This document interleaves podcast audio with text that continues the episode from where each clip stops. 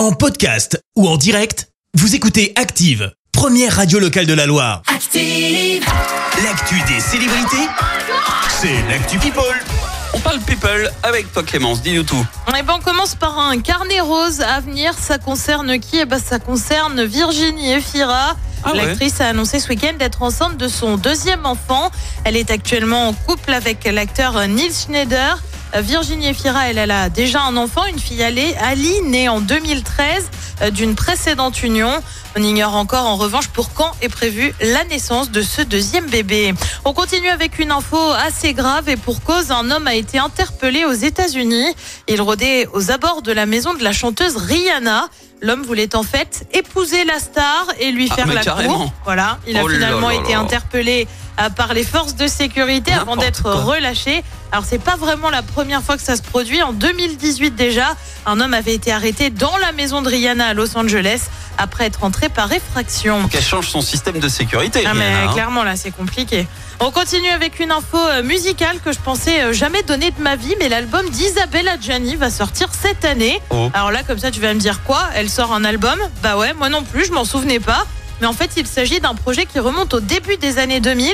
En 2004 plus précisément, Pascal Obispo avait composé un album pour la star. Depuis le projet avait un peu été oublié, bah, Ouais. il ressort. Au programme des duos avec Étienne Dao ou encore Christophe décédé depuis. Un album qui devrait sortir en novembre prochain. Isabelle Adjani avait déjà sorti un album, souviens-toi, c'était en 83.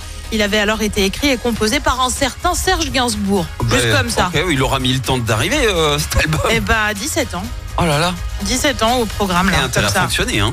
Bah j'espère, j'espère. Surtout c'est hein. prometteur vu les duos Bah, annoncés. c'est ça. et puis on termine par un record au Guinness Book. Oui monsieur, rien que ça. Oh. Record détenu par The Weeknd, connu notamment pour ça. Tears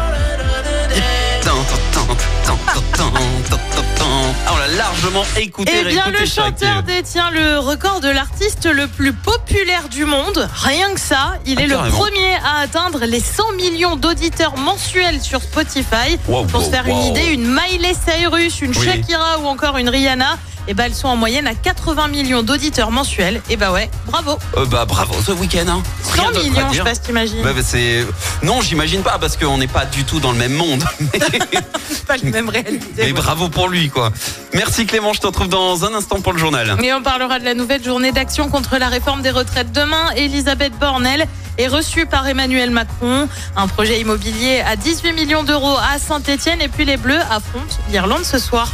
Merci, vous avez écouté Active Radio, la première radio locale de la Loire. Active.